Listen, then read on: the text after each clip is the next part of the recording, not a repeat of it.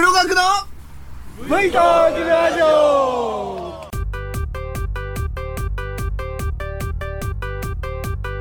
若い頃は痩せていたのにということをよく耳にしますよね。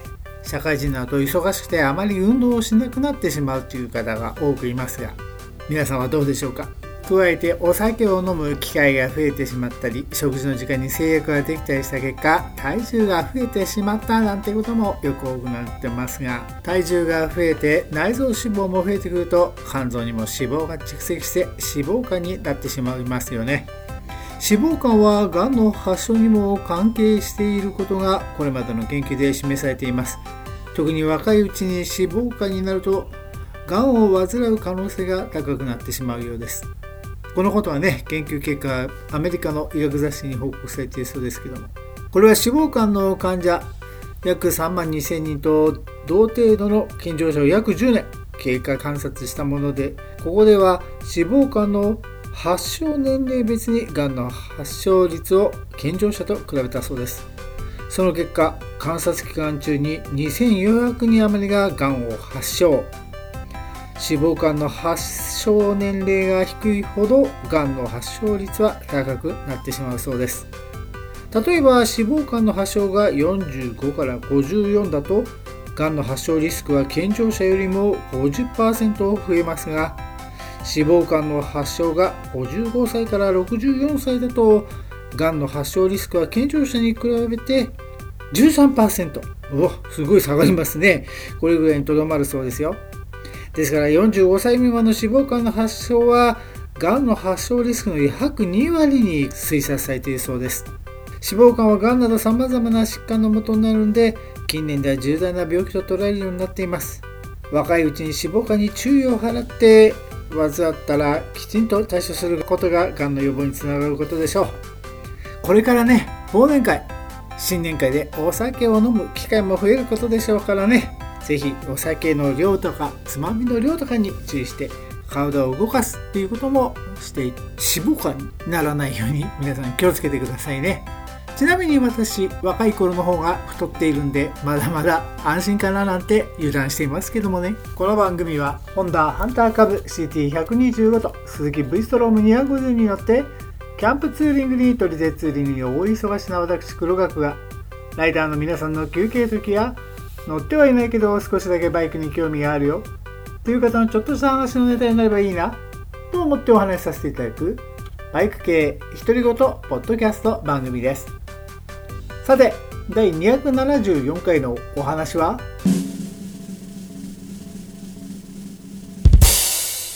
？V ストロームミーティングに行ってきたぞ。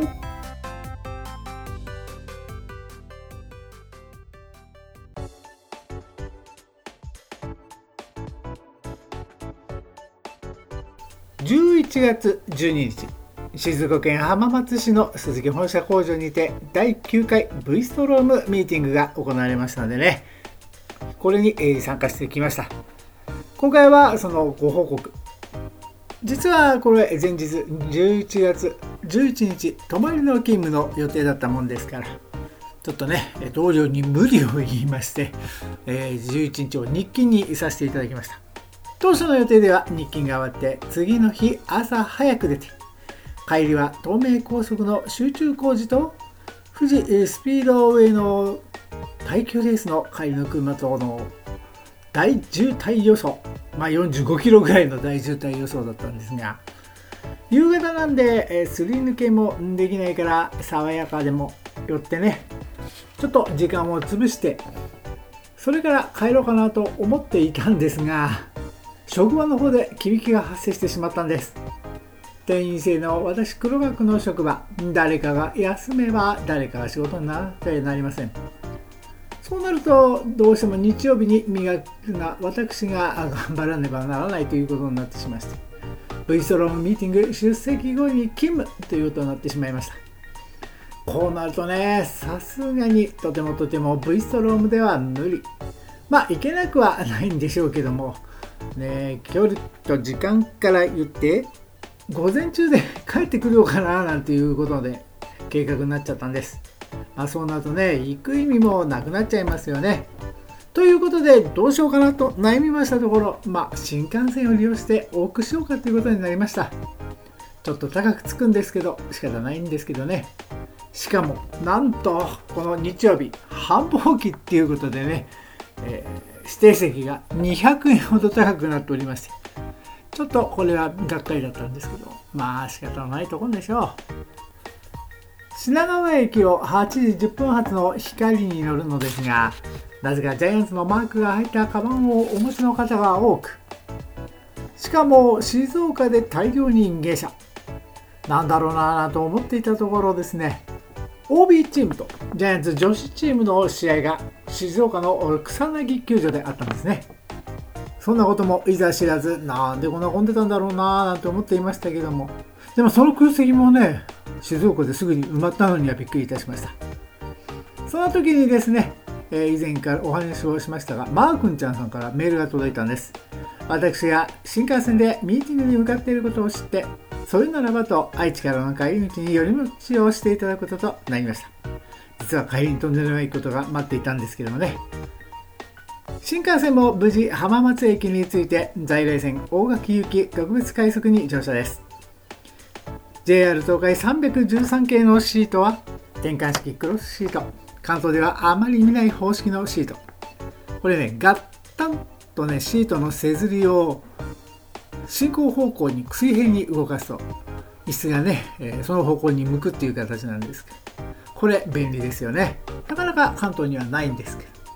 さて、えー、一駅で、え、最寄りの高塚駅に到着となるんですがその車窓ではですね車両基地や新幹線の浜松工場が見えてキハ85という特急列車があるんですが特急飛騨とかに使われてたやつなんですけどもね。これがですね最近 HC85 という最新の新しい車両に置き換えになってしまったせいでどうも解体になってしまうようなんでね先頭車が寂しく止まっておりました。やがて高塚駅で下車乗車券をきれいに持ち帰りたいなと思って駅員さんを探したんですがいないんです。インターホンで呼び出したところ事務室の奥にいました。なんだかな？っていうような感じがいたしましたね。さて高塚駅は北口におりますが前方に鈴木のウェアを着た男性を発見です。こんにちは。と声掛けしてどちらから参戦ですか？とお尋ねすればどうやら横須賀からということで当面の渋滞予想は嫌で電車で来られたそうです。まあ、同じ人がいたんですね。駅から鈴木の本社会場までは10分。大概電車から見える前庭で行われていたんですがこちらの方ねしっかり見ていらしゃるんでしょう。私みたいに電車の具合を見ているのと違ってね前を見ているわけではなく周りをキョロキョロしたんでしょう。上りしか見えませんでしたよ。多分場所今年は違いますね。中庭でしょう。なんて男性が話しかけてくれました。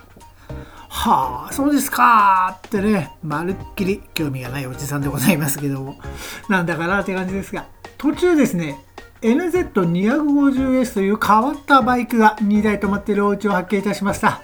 すごいこれ、貴重なバイクですよね。鈴木の NZ250S、はっきり言って初めて見ました。申し訳ございません。多分この頃って私、バイクに興味がない頃だったんでしょうね。帰り道にこれご主人がちょっと整備をしていたんでね、お聞きしたいところ、2台もお持ちですか？と言ったらね、いや、2台になっちゃったんですよ なんて笑って言ってましたけども、2台になっちゃうはずがないですよね。よっぽどお好きだったんでしょう、このバイク。さて、いよいよ入場でございますが、歩きの方は、あれ、どっから入るの？っていう感じだったんですが、地下通路をくぐってですね、社員通用口からの入場。警備員のおじさんがどうぞという笑顔で迎えてくれました貴重な体験ですねそうこうしてるうちに門からは次から次へと来る V ストローム。うーんやっぱり V ストで来るべきだったかなと。軽く後悔。しかもですね250が圧倒的に来るんですね。まあ、650の方が多いかと思ったんですが、その点やっぱり250の方が気軽っていうのもあるんでしょうか。多かったです。さて、入場系統を来ると、お MC の浜崎美穂さんの声が。こちらの女性毎年毎年この V ストロムミーティングの担当なさっております一度ツーショットを撮らせていただきましたが今年も撮ってもらおうかななんて思ったんですが、実はそれ以上にいいことがあったんです。それはまた後ほどお知らせいたしますね。と、入場しましたら、アンケートの QR コードウェルとウェルカムドリンク券、あと鈴木歴史館入場券の2枚をいただきました。そしてその隣では、今回の V ストロームミーティングでは、募金を行っておりました。えーと、何の募金だったっけな？地震の方だったかと思いましたけどね。で、この募金をすると、着るオリジナルのバンダナがもらえますんでね。さてとと思った瞬間、いけません。やっちまいました。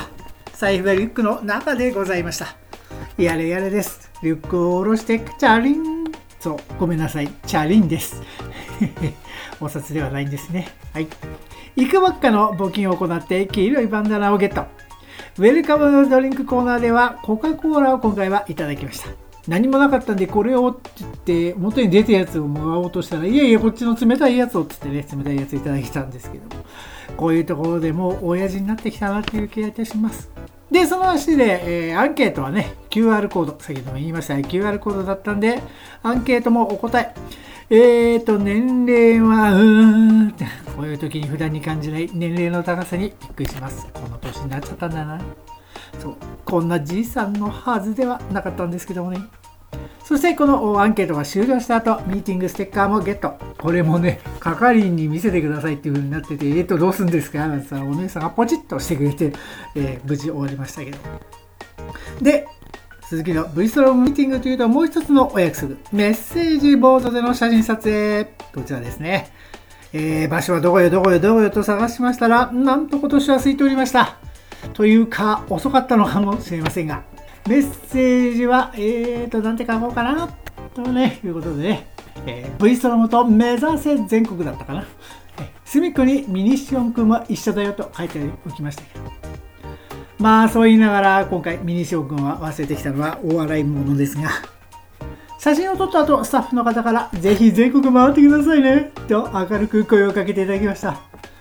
滞在時間の長短を別とすれば、私 V ストローム650と250で行けてないところが福井県三重県和歌山県奈良県鳥取島根高知沖縄あと山口ですねまあこのうち三重和歌山奈良鳥取島根沖縄こちらはね行ったことがあるんです山口は関門トンネルをくぐって上陸だけはしましたから実際に本当に行けてないのは福井と高知だけが見通しなんですね。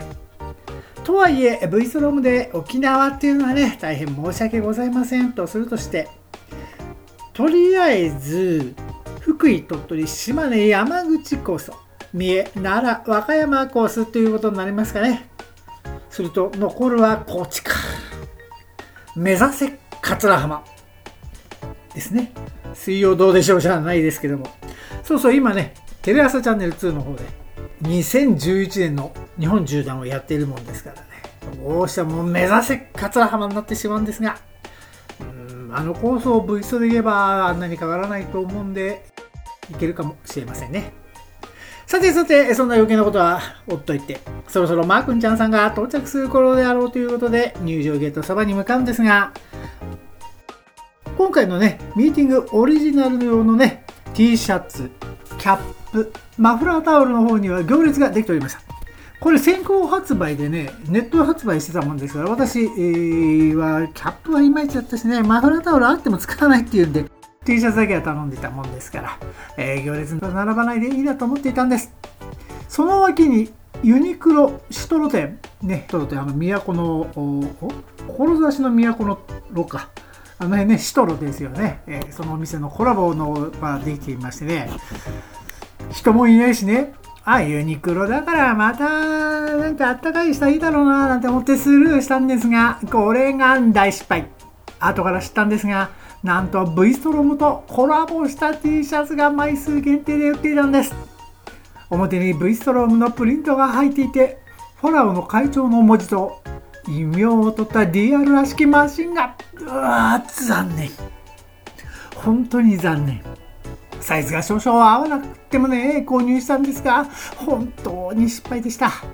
普段なら野獣馬根性が出るのになぜかこの時ばかりはスルーでした。来年は絶対に購入したいですね。ユニクロシトロ店さん。ぜひぜひ来年は10周年です。そうまた後でお話をしますが来年は第10回になるんです。ぜひファラオの会長 T シャツよろしくお願いいたします。さてしばし入場ゲートで待てばおしゃれなスタイルでマー君ちゃんさんが到着です。おおとてもとてもミーティングに来る格好じゃないよっていうようなおしゃれな格好でしたよ。どうもどうもどうもこんにちは。とご挨拶して着席するもまだまだ若干開会まで早いということでそうなればタラックスさんに2人でご挨拶に行くことにいたしました。タラックスさんのブースには先日この番組でもご紹介いたしましたスマートライドモニター。ね、これが V ストロームについているもんですからすごい人だかり。やっぱり皆さん興味がありますよね。実際に V ストロームについてるところを見るとイメージがしやすいものですね。ますます欲しくなりましたよ。しかしいかんせんお小遣い問題がここで発生してしまうんですけどもね。ある方の X でのつぶやきによりますとお店で取り付け工賃で10万以内でやってもらえるとのこと。うーん10万か。うーん。ね毎月1万円の10回払いしてくれればなんとかなるけどそんないいこともないでしょうさて、えー、タラックさんといえばこの日はもう一つの目玉が実は共済という形でいいのかもしれませんけどサンケミカルという会社さんなんですがこちらのですね清潔酸スプレー SSP3EX のご紹介なんです。まあ要は消臭スプレーでございますよね。残念ながら私電車でございます。ヘルメットを持参していませんのでねどんなもんかなと思ってみたところアンモニア液をタオルにシュシュシュすると液体をかけたところがピンク色に染まっているんです。そこにはあの独特のツンとくる嫌なあのアンモニアの匂い。うーん嫌ですね。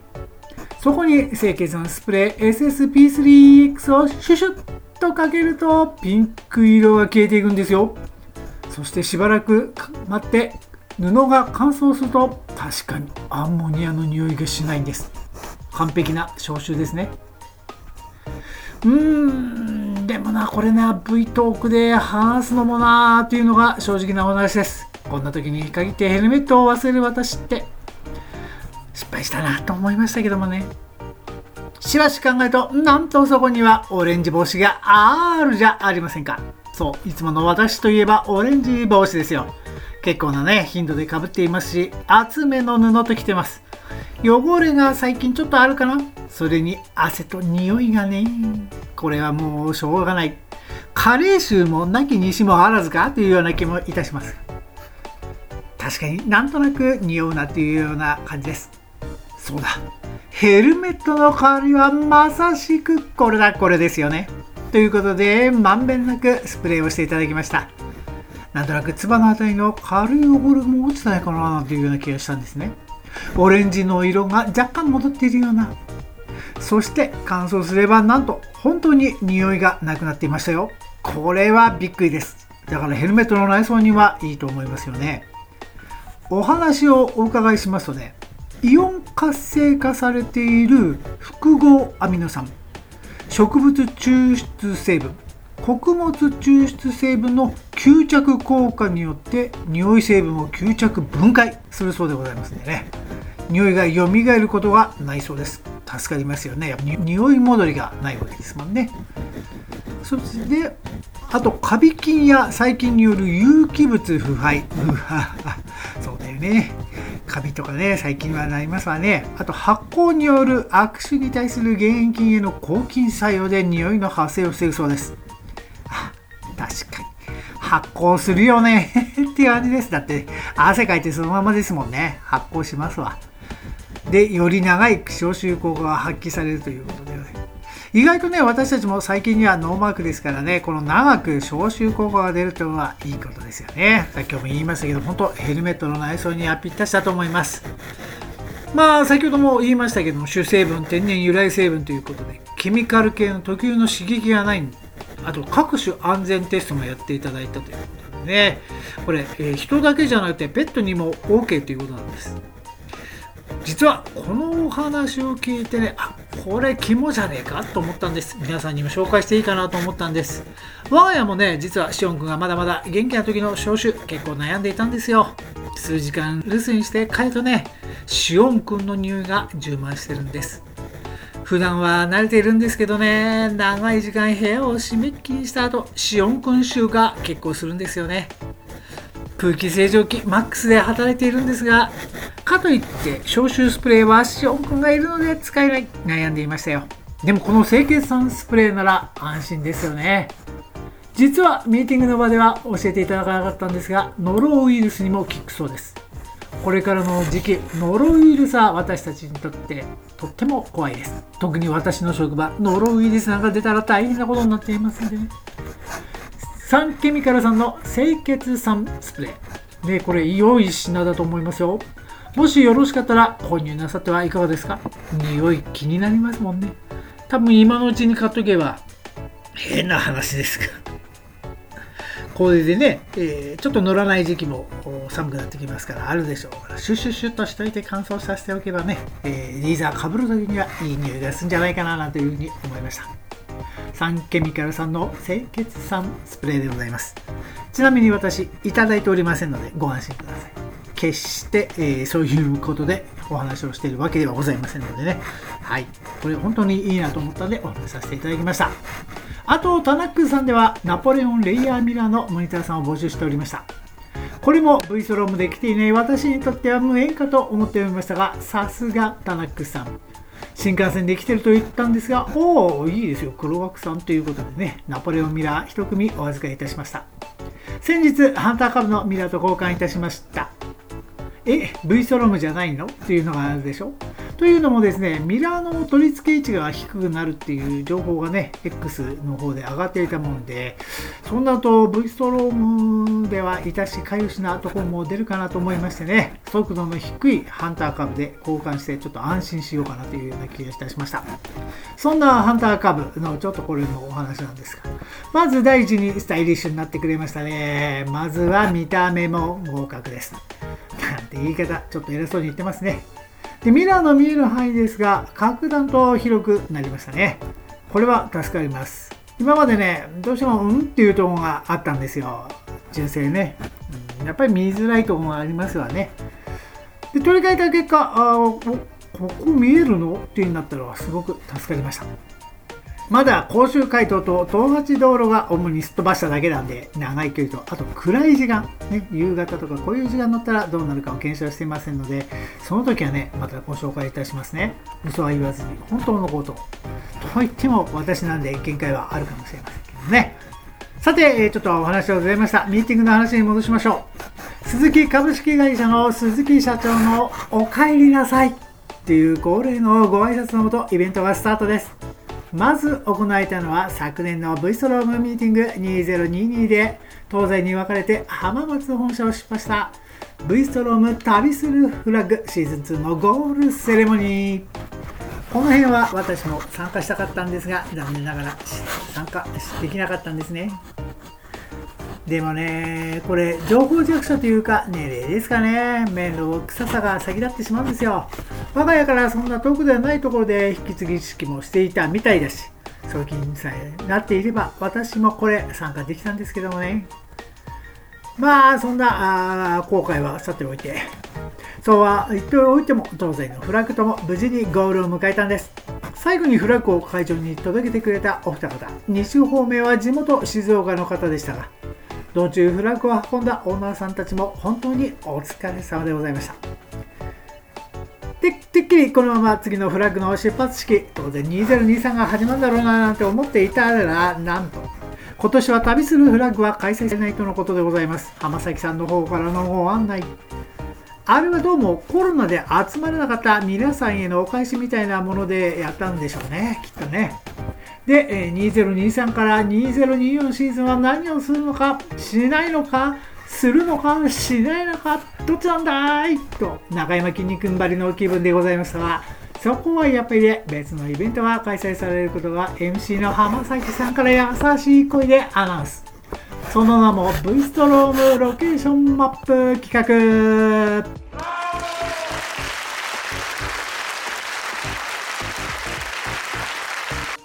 どうやらオーナーがご自身の愛車とお住まいの都道府県の絶景の写真をアップして投稿しているやつみたいなんです。どこの県に V ストロームユーザーが多くいるかの企画のようです。そんなことを浜崎さんがご紹介。おおこれはいいな。いつからやるんだ？参加するぞ今度は。なんてこう腕をまくった瞬間です。概要は後日特設サイトなどでオープンされますのでご期待ください。なんだかな。って感じになっちゃいましたね。いやそこまで決まってんだな。おい何日にアップすっからとか言ってくれればいいのにね。まあ続報を期待するしかないんですが浜崎さんの声に思わずガクってなったのは正直なところでございました。でそんなねお話をしている最中にも旅するフラッグに参加された方だけの記念品と記念撮影で正面の舞台袖はにぎわっておりましたよ。参加したかったな。まあ、フラグ企画はね、回す側も投稿を追う側も楽しめましたけども、どうしてもフラッグを受け渡しのできるオーナーさんが限られてしまっていたっていうので、私みたいのは参加しづらい。そんなオーナー全員が参加できそうなのが、まあ、今回の202324の企画となることで期待が高まっていきますね。ということで、この後は記念撮影だったんです。今回はなぜか午前と午後に1回ずつ記念撮影タイムがあるのです。まあ勝手に東名高速の渋滞予測から午前中だけで返す人がいるかななんて考えておりましたが、実はこの時、Facebook の V ストローム愛好家の方のグループで、カルトンどっかにバンダナをつけてお会いしましょうというのがね、お約束になっていたものですから、私も左腕にバンダナをつけて V トークラジオのステッカーと名刺、名刺がね、実は写真がまだ DL650 の写真で今や貴重なものとなっておりますが、これを準備して挨拶をしなきゃなと思っていたところ、X の方のフォロワーさんがいらしたので、突撃のご挨拶。あちらは困惑しておりましたけどもね。まあそんなことで、もたもた、もたもたとやっていたら、人混みに流されてしまいました。あれー状態です。あの時代劇の悪大感がお女中の帯を掴んで、むふふ、良いではないかとぐるぐるするやつですよ。本当にあれーっていう感じで右往左往しておいたら、なんと最前列で幕を持つ役目にびっくりですね。さすがに。そしてその役目というのが、実は MC の浜崎さんのお約束だったんです。ということは、浜崎さんのお隣をゲットしました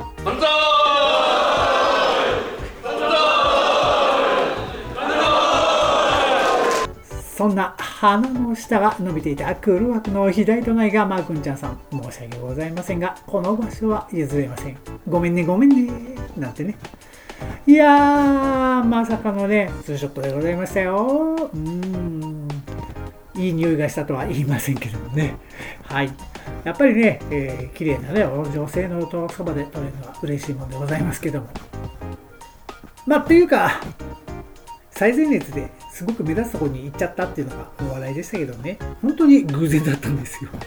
右往左往しているうちにね、まあそんなもんでございましょう。写真撮影はあ公式の鈴木広報さんからでございますね。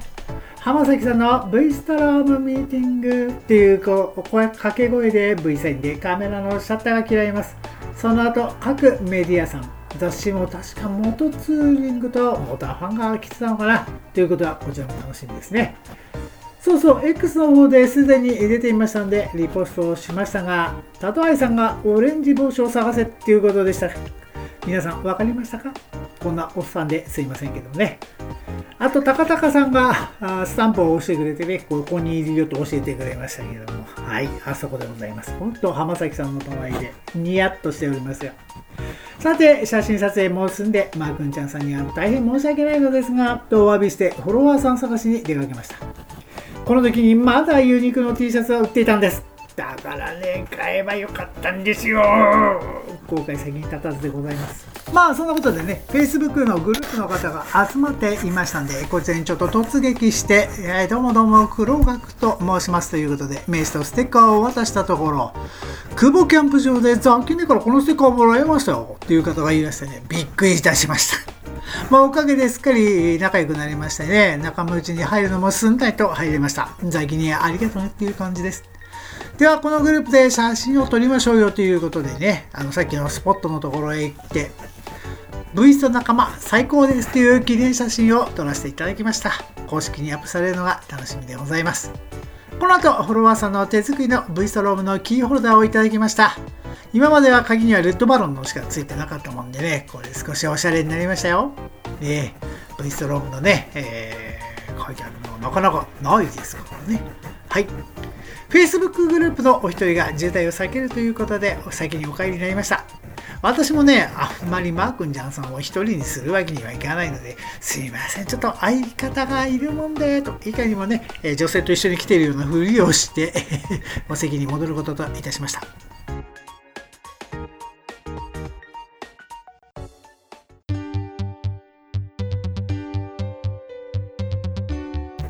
いて今度の出し物っていうと変ですが時間も来てステージでは V ストロームシリーズの開発者のインタビューが始まりました。ここでは興味深いお話が聞けましたよ。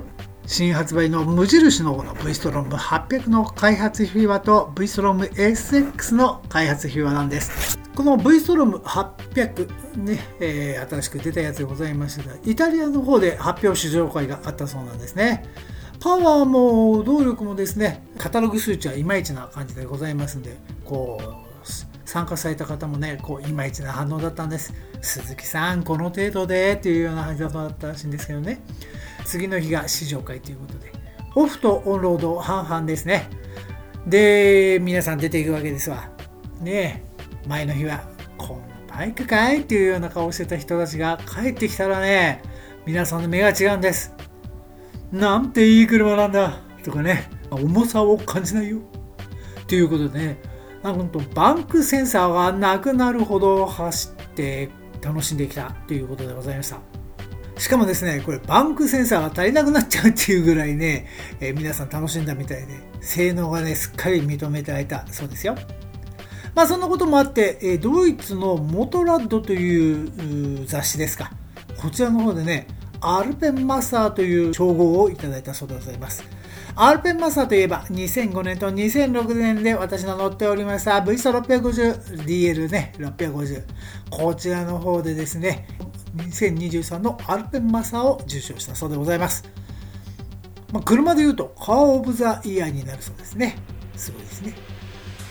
ちなみに、えー、V ストローム 800DE っていうのもあるんですが、この DE って何だろうなと思ったら、デュアルエクスプローラーというようなことでございました。うん、なるほどねっていうような感じがいたしますね。これ、無印の800が今回出たんですよ。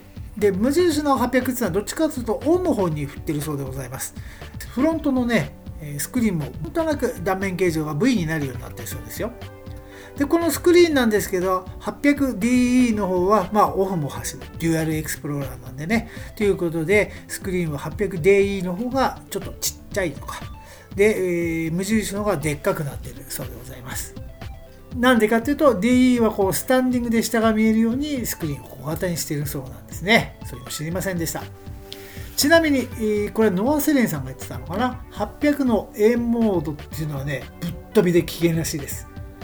で B モードっていうのが、まあ、峠を走るとき楽しく走れるっていうことですよ。鈴木さんは庶民の味方なのになんで廃屋なんだとケチをつけておりましたけども。この辺はお笑いですね。その後今度は幽霊の SX の方のお話でした。SX ねスポーツクロスオーバー。まあ、複数のカテゴリーをということで、これ、デュアルエクスプローラーの DE とはまた違うそうでございます。なんで 250DE にしなかったのって言われるとそこがあるそうなんですね。はあ、なるほど。っていうような気がします。250は中国でっていうことで広大な中国をツーリングしたい旅したいっていうことであんな大柄になりました。SX はインドで通勤通学。休日はツーリングの両立の必要があるっていうことでね、まあ、友達に自慢できるバイク。あと道路事情、まだまだ放送されてないそうでございますね。ということで、あの、SX、スポーツクロスオーバーになったそうでございますよ。SX はだからアスリートなんですね。こういうの知らなかったです。SX、これね、えー、お話をしてましたけど、揺れじゃないですか。なんで、重いウォーターパンプを回さないで済むそうでございますね。で、これ、えー、すごいショートストロークで、なんと私知らなかったんです、GSX1000R のボアと同じらしいです。ちょうどまあ4分の1じゃないですか。1000cc と250で。まあ共通なんですが野田さんがねおおちゃらけてましたけども。すごいですよね。まさかボアが一緒だとは思いませんでした。吸気バルブが大きいと空気が多く入るんで馬力が入る出るっていうことでございますよね。あと驚いたのは SOCS、SOX っていうシステムなんです、これね、開発者さんがつけるのかと思ったら、実は営業さんがつけてるそうですよ。だからいろいろなシステムがあるじゃないですか。ああいうのっていうのは開発者さんじゃないんですね。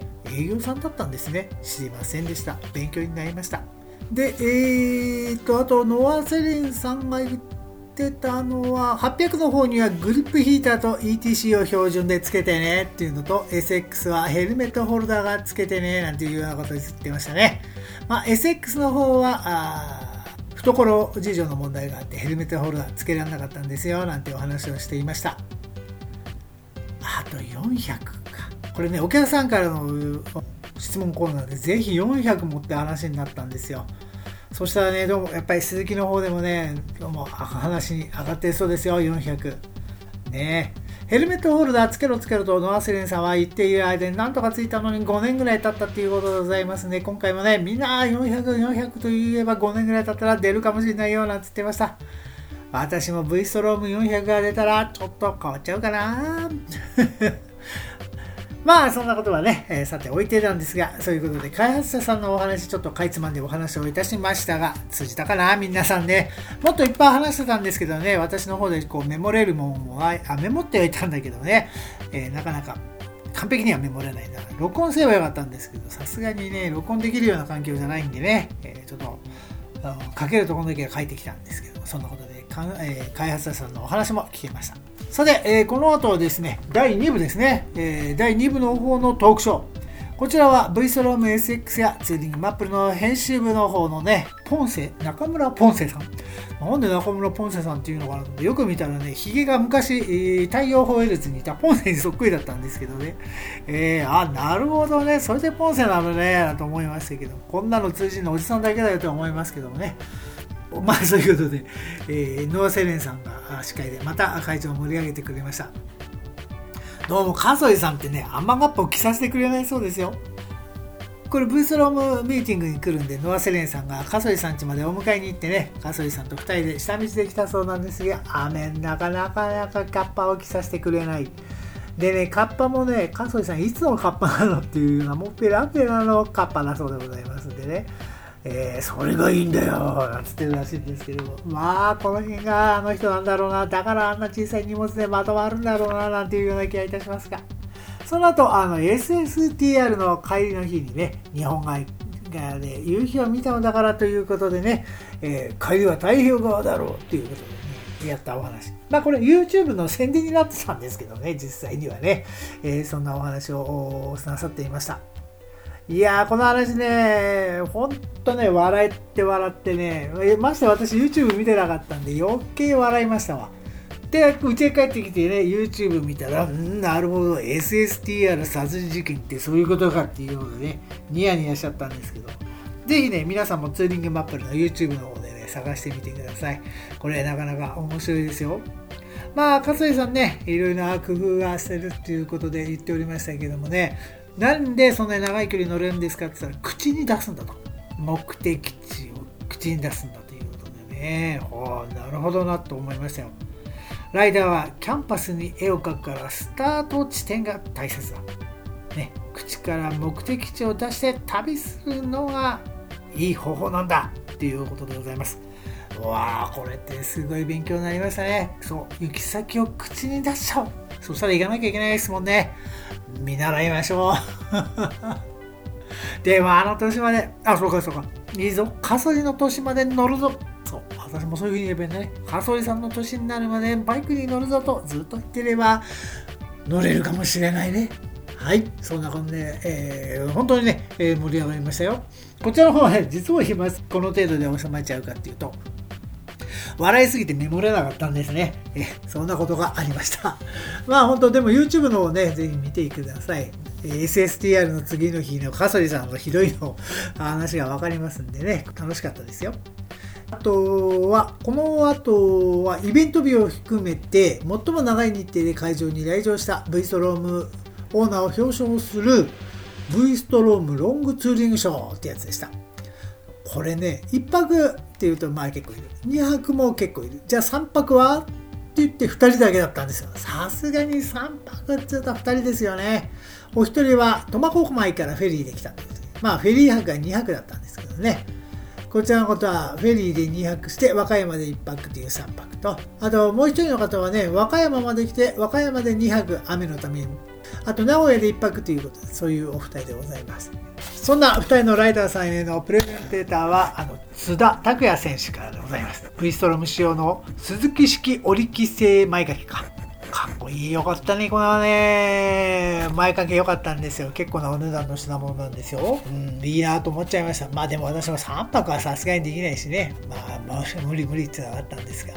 そうそう、津田選手の出身地が和歌山県ということでね、この2人のライダーさん、泊まったとこが和歌山だったから盛り上がっていましたよ。あと、苫小牧の方が出てくるときは雪がなかったのに、帰りは雪がありそうで、どうしようかと思ってるんですよ、なんて話していました。北海道だとそういうリスクもあるんですね。大変でございましたね。さて、そんなプレゼントも終わった後は、毎年恒例のじゃんけん大会でございます。ブースに出店していた各企業さんから豪華な景品が提供されましたよ。ノアセレンさんの最初は V、じゃんけんぽいといういつものかけがえのもと熾烈なバトル。ねえ私もなんとか3回は勝てるんですけどもね。やっぱりこう欲が出てくるんですかね。その後は続きませんでした。景品をゲットされた方、おめでとうございますって感じです。負けてしまった私を含めた方々、ぜひ来年リベンジしましょうね。って毎年話してるような気がいたしますね。さて、そんな楽しかった時間というのは、あっという間に終わるもので、閉会の挨拶。えー、こちらは二輪事業部の本部長さん。二輪事業部の本部長さん名前、何だったっけなもう続きのホームページ見てもわからない。誰だったんだろう。えー、まあいいや。えー、そういうことで、二輪事業の本部長さんからね、来年度の開催も告知してくれました。日にちの方は言ってくれませんでしたけどね。まあこの辺は嬉しかったです。V ストローミーティングはね、来年で10周年を迎えるんでね、えー、それを記念したイベントにしたいというお話でしたよ。うんなんせね、世界でも類を見ない5車種、8機種っていう充実のラインアップっていうことですからね。ベストロームシリーズ、オーナーの数も本当増加しているそうですよ。今から本当に来年の V ストロムミーティング2024の開催が楽しみです。会場ではね、ただ単に1000台を超えてるっていう発表ですけども、正式には確か1257台でしたね。本当、来年は10周年に重なるんで、2000台も有名じゃないですよね。絶対盛り上がりますよね。来年は私、絶対乗っていきますよ。と誓って閉会をね、したんですけど。万歳はそういえばなかったね。来年は万歳するのかな？あ、10回おめでとう、万歳ぐらいやるんですかね。まあそんなことでね、えー、興奮冷めやらぬ中、高塚駅へマー君ちゃんさんと一緒に歩いて帰りました。この後ね、マー君ちゃんさんと浜松駅までご一緒なんですが、私は仕事のため所定の新幹線で帰ったんですが、マー君ちゃんさんはね、あの予定を変更して乗ったもんで、まあ、指定席の都合、先ほども言いましたけど、繁忙期でございますんでね、なんせ席がないんですよ。確かに私買った時にもね、あの緑の窓口の叩いてた方がね、最後の席ですね、これ。真ん中だけどいいですかって言われて、最後の席で真ん中ってどういうことだろうなと、まあ、ああ、真ん中でいいですよとね、買ったもんですけど、まあ、そんなことでね、まあ、ぐんちゃんさん、後続の新幹線になったんですが、どうもですね、待ち時間に赤い電車の遠州鉄道に乗りに行ってたようでございますよ。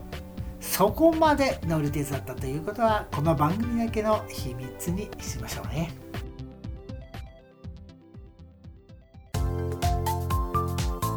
さて、第274回の収録もそろそろおしまいにしたいと思います。バイクへ独り言、ポッドキャスト番組 V トークラジオ。今回の放送いかがだったでしょうか？